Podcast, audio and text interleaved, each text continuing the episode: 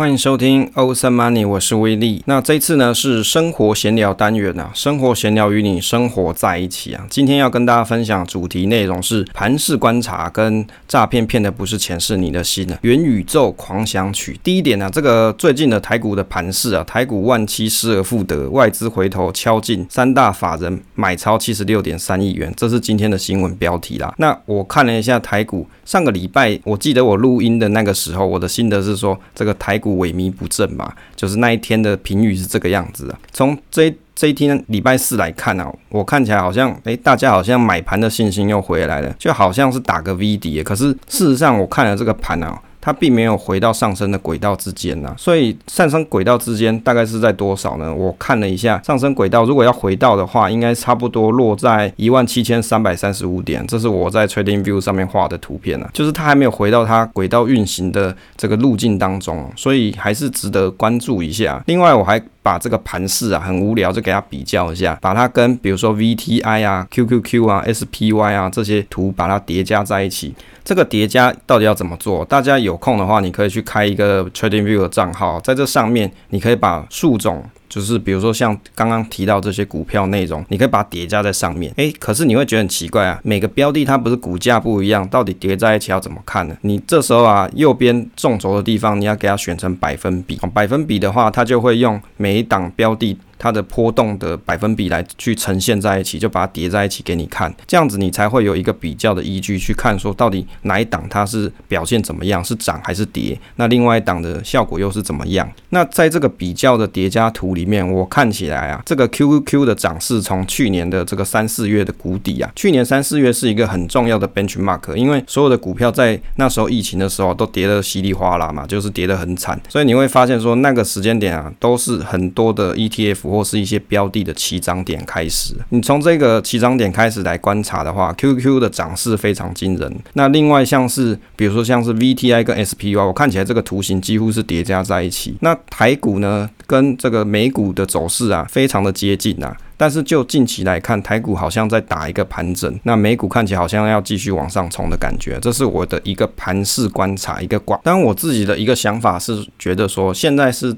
处于升息循环当中嘛，所以等于是说很多的这个经济复苏力道逐渐提升之后啊，这个股市的后市也许还有机会更好了，这是我的个人小想法，当然还要持续观察。第二个讨论一下这个升息循环哦，这个升息循环讲到第一个最有趣的就是，诶。这个礼拜不是应该是上礼拜周末的时候嘛？就是说石油会涨价，对不对？石油要涨价，就加油站大家大排长龙要去加油。诶，我老木也很有趣，就传了赖跟我讲说，记得去加油。我就跟他说有加过了。就物价好像逐渐的上升当中，大家应该都很有感哦。上个礼拜题目是讲说牛排变贵了嘛？那这次跟大家讲石油又涨价了。这个升息循环。这个题目啊，观察一下这个联准会，他们在这个九月的时候啊，也有发表过一次意见，是讲说啊，有一半的这个委员认为说，在二零二二年应该要升息，然后二零二三年的时候，全数委员认为说要升息啊，显示联准会的一个货币政策变得比较像是鹰派的态度，所以市场也开始反应。可是比较有趣的是在什么地方哦？大概在前几个礼拜，应该在节目上有跟大家讨论这个升息的这个情况啊，让大家。在股市的信心里面，好像有一点点受损嘛，就是等于是说，大家预期要升息，可能股价会跌下来，大盘平这个会跌下来。可是你从现在的盘势看起来，好像又不是这么回事。所以有时候大家都是从事后再去找结果。但是如果用长期的经济的角度来看的话，在过去升息循环的一个经验里面来看呢、啊，在像是金融海啸之后啊，市场往往闻升息而色变，这是过去的新闻啊，好像是二零一四年的一个新闻，它里面就有提到说，升息真的有这么可怕吗？其实也不一定，因为过低的利率啊，减少货币的储存价值啊，让靠利息为生的一些退休族无所依靠。那在那个时候啊，利率处于历史的低位，所以也。代表说，未来央行面对新的危机的时候，它没有一些这个货币政策可以去使用，因为你的利率已经是很低了。最后，这个低利率会导导致流动性泛滥，也就是资产泡沫跟通膨的温床。因此，适时的升息不但能降低以上的风险，也意味着经济逐渐站稳脚步。好，你看这个已经是二零一四年的新闻了。现在你去看一下这个升息循环，是不是又是历史重演一次？那从那个时候到现在，你看。这个全世界的经济有多少成长？这个是从过去历史来看了，当然不代表未来一定是这样。我只是在做功课，研究一下过去升息循环的走势是怎么样。那现在我们如果落在这个升息循环之中啊，有什么一些概念股啊，或是可以投资的标的？其实去观察一下，这个联准会明年提前升息啊，有一篇新闻是讲说金融股它会有一些受惠，因为有一些金融股，例如说像是什么中信金啊、兆丰金啊，还有这个第一金、玉山金这些，那有些的金融股啊，他们有一些海外的部位嘛，就是海外外的资产被认为说啊，这个是比较容易受惠美元升息最直接的一些银行了。那另外就是提到。像是比如说一些传产，例如说像是能源相关，像台硕四宝啊，那台硕跟南亚的前三季获利啊，跟 EPS 都有超越去年啊。那南亚的前三季的获利还刷新二零零七年全年的历史新高，所以从这里面又去观察说，诶，其实大家都想说，诶，现在盘势很高啊，但而且面临通膨，到底有什么东西好操作啊？这个是我调查的一些东西啊，像现在是落在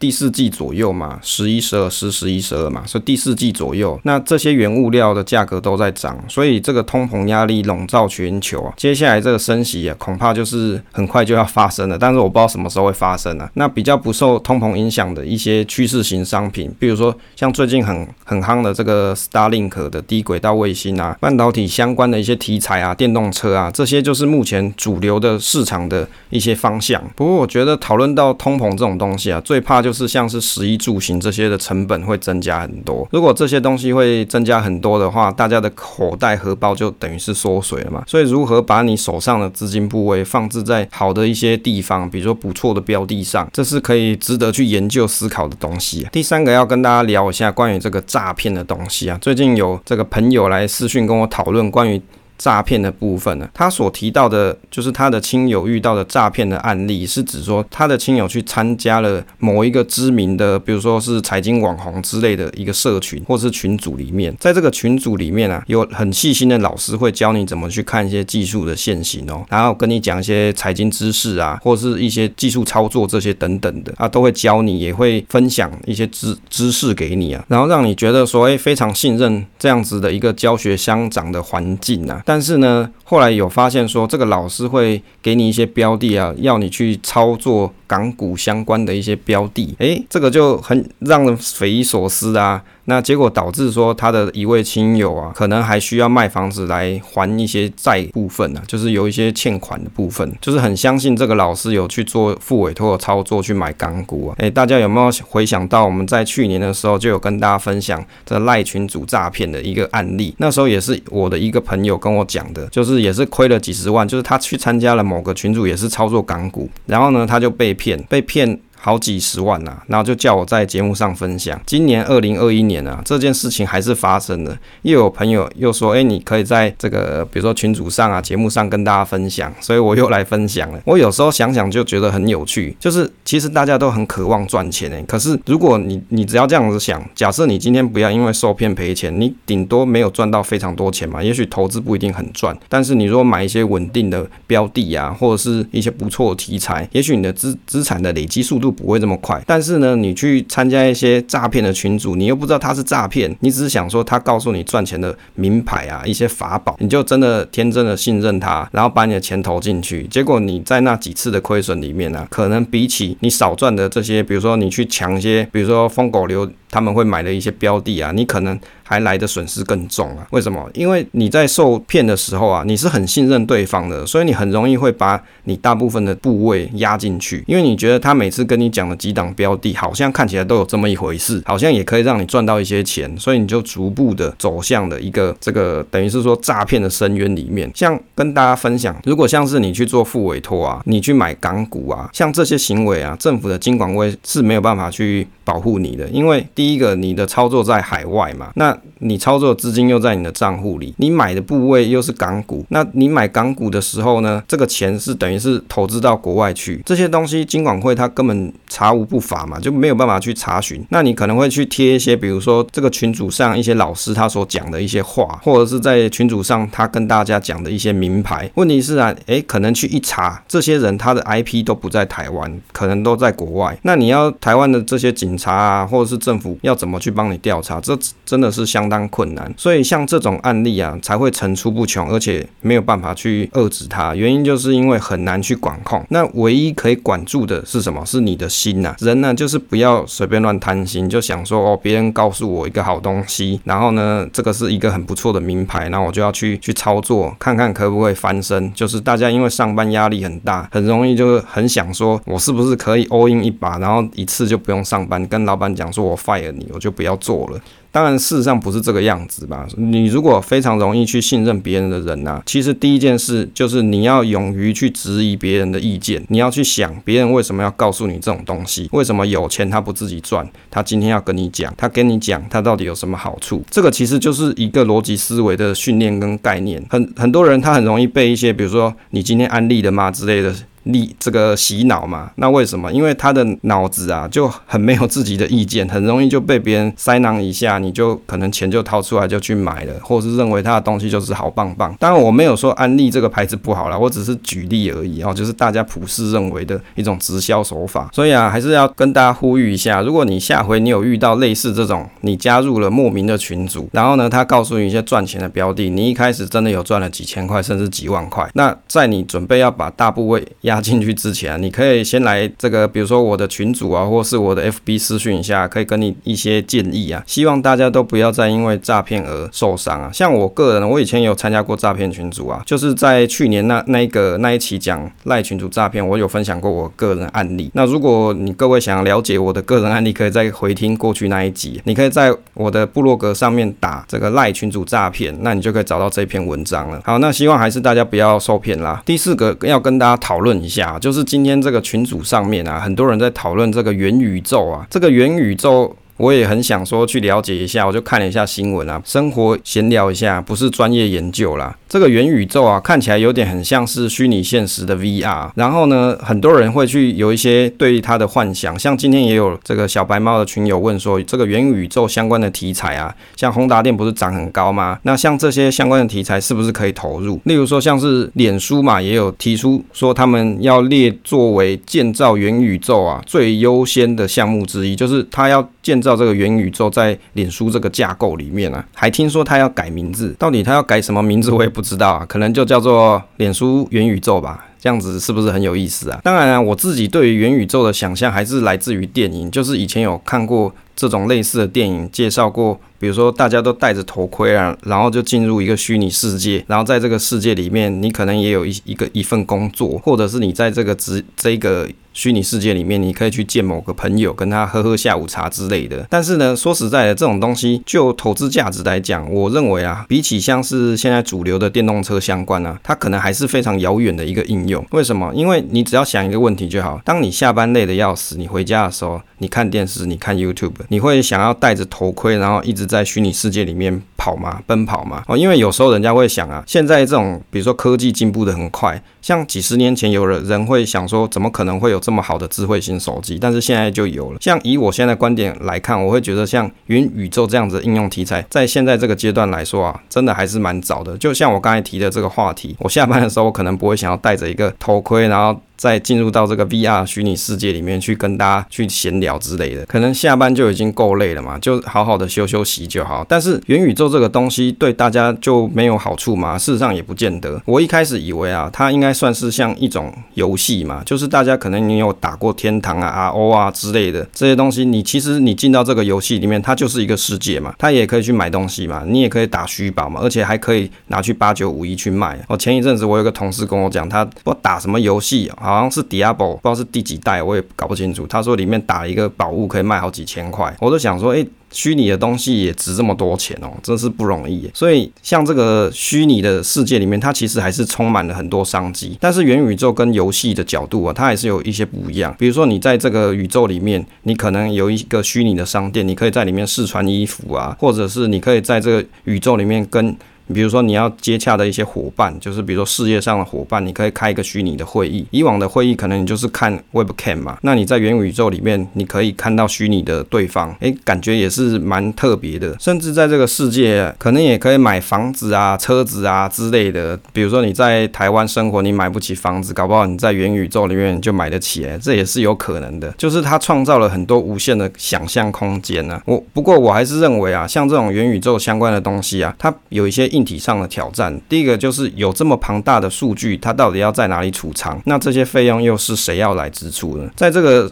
宇宙世界里面，你总要有一个地方去储藏信息嘛。比如说这些。你在这个世界里面建构的一些房子啊，或者是交易的货币啊，或者是一些你穿的衣服啊，这些东西它都是一个 data 嘛，它有硬碟可以存呐，势必就要有一个公司它担任这一个世界里面的，比如说像是政府的角色，才有办法让这个世界可以运营下去，不然没有钱怎么去运营这个世界？这些东西听起来就是都需要 IC 嘛，然后需要网络嘛，那需要硬碟嘛。那这些东西都是要钱的，所以这个世界要能够架构起来，它势必要有一个合理的商业模式，它才可以运营起来。这个东西就蛮值得大家未来去关注的。你不要只是只关注 VR 头盔嘛，这个东西要能够 run 起来，它重要还是在于这个体系是怎么建造。虚拟的货币在虚拟的世界里面运行，这个大家都理解，这个大概都没有问题。问题是说这个虚拟的世界它到底要怎么存活下去？那它的商业模式是怎么样子才能够让这个世界继续生生不息？这个才是最困难的一个。一点啊，这是我的一点点小小的想法。第五个要跟大家分享，最近在研究的东西哦。我最近在研究这个还原股价的计算。为什么要研究还原股价计算？因为其实你在网络上，你大部分可以抓得到的股价，就是历史股价，几乎都是没有还原的。那有还原的股价，可能像是美国的雅虎网站，它是有提供。但是呢，美国雅虎网站它的还原股价很奇怪，有时候是对，有时候是不对。所以它的东西的数据让我会觉得有点点存疑。所以我就想说，那我我可不可以自己去算这个还原股价？就把这个数据，我有。每天的收盘价嘛，我就可以去算还原股价出来。可是问题一个最大的问题是在于说，有些股票它会配股配息。你当有配股配息的时候，你就需要去算这个还原股价。可是配股配息的时间不固定啊，有的标的可能是今年的某一天，明年呢又是另外一天，甚至你的配股跟配息又是不同天。你在这样子的情况底下，你要去算还原股价就相当麻烦。你等于是说，我要先知道今年哦这档标的它的配股是在几月几号，那我要在这这一天呢把它的股股息啊去把它还原回去，所以它的麻烦点是在于说，你要去找到对应的股息的发生日，然后再把它所配股配息把它把它还原回去啊。所以最难的地方是在这里的。那我后来就想了一个方式，在昨天有实验成功，就是我用了 Google 的历史股价，把这个历史股价把它捞出来之后，因为那很简单嘛，就是一行指令，你就可以把某一档标的的历史股价给叫出来。比如说像是台积电的，那你可以把历史股价叫叫出来之后，那接着呢就是要把各年的利息发生的日期给找出来，接着再把这个股息啊，把它还原回去。那这个东西后来我又找了一个方式把它做出来，所以只要 Google 试算表，我只要 key 股号之后，它下方的还原股价就可以自己把它算出来。但是因为这个东西哦，要跟大家讲解分享是比较困难一些啊，可能未来在这个方格子的一起学程式里面啊，再跟大家讲解一下，分享一下怎么去做的一些小方式。那不过完成了 Google Sheet 的版本，这个是不用写程式，就是你只要直接在上面输入股号，你就可以画出还原股价的这个股价图，就是 K 线图啦。那你就可以画出这个图来。那我现在还有在想说，比如说我要做成 Excel 的版本，那这个部分就还在研究当中。那这个东西到底有什么好处？我去算这个还原股价，因为如果你要做资产配置的时候啊，或者是你要去评估一档标的的波动性啊。或者是两档标的之间的相关性啊，还原股价可以让你算出来的结果是更为真实，就是你去做回测的时候啊，是会更准确一些。当然，你有些东西你不用还原股价也是可以估个大概啊，例如说是关联性嘛，就是相关性系数这个计算的话，它可能就不需要很精确的还原股价，你用每天的收盘价去算也可以。好，那当然就是看应用。如果你可以能得到还原股价去算的话，那当然是最好的一件事情。好，最后分享一下这个节目社群的规划。目前在 Awesome Money 的节目社群有两个，一个是投资理财综合群，第二个是新手小白猫群。那投资理财的综合群的部分，目前都是主要还是我分享一些我每天看到新闻啊，跟研究的资料为主啦。那有时候也有一些保险的朋友会分享他们对一些保险的见解，或者你也可以在这里面找到一些关于投资房地产相关的同号之类的。那新手小白猫群啊，主要还是持续的洗脑大家努力存钱投资，还有分享新手投资的一些知识跟经验。那当然啦、因为最近这个群主诈骗太多，这种假账号很多，就是有陆续有看到有些，比如说诈骗的账号，他加进来之后。潜伏很久哦，心机很重，就是潜伏在这个群组里面都不讲话很久。那我也不可能每次无聊一直去问大家说，哎，大家出来发言一下，这样没有没有这么无聊啦。所以这种诈骗账号，它有一阵子，比如说它间隔了好几个礼拜，它才冒出头，然后就贴了诈骗链接或是诈骗的 PDF。哦，这个又是心机更重的地方，就是他会去贴一些 PDF 跟跟你讲说，我在其他的群组看到不错的资料分享给各位。那你点进去之后，它就有这文章的最后面就有其他。比如诈骗的一些赖账号之类的，这个就是属于心机特别重的，就是潜伏很久这种诈骗特工之类的。那为了要避免这种方式，我想说先试营运一下。那目前进入节目社群之前呢、啊，会有一个简单的表单做一下审核。那如果大家想要参加我们的节目社群的话，你可以去填写一下。那你只要填写完之后，我会透过你留的联系方式。把我们社群连接贴给你，好，就这样你就可以再加入进来。那进来之后，我也可以知道说这个人到底是不是诈骗。那借由这样方式啊，希望可以提升社群的品质。虽然说我一个人力量小，也不太可能每天在这社群里面分享很多东西，但是我也不希望有人去点了诈骗的东西而受骗。好了，以上就是这一次的生活闲聊啦。生活闲聊与你生活在一起。